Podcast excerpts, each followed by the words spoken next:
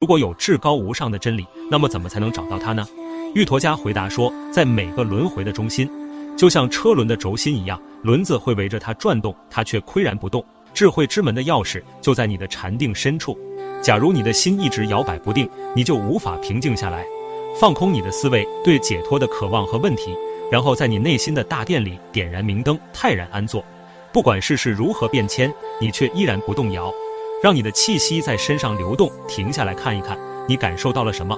然后将全身的气息都释放，张开你的手掌，欣然接受即将到来的事物。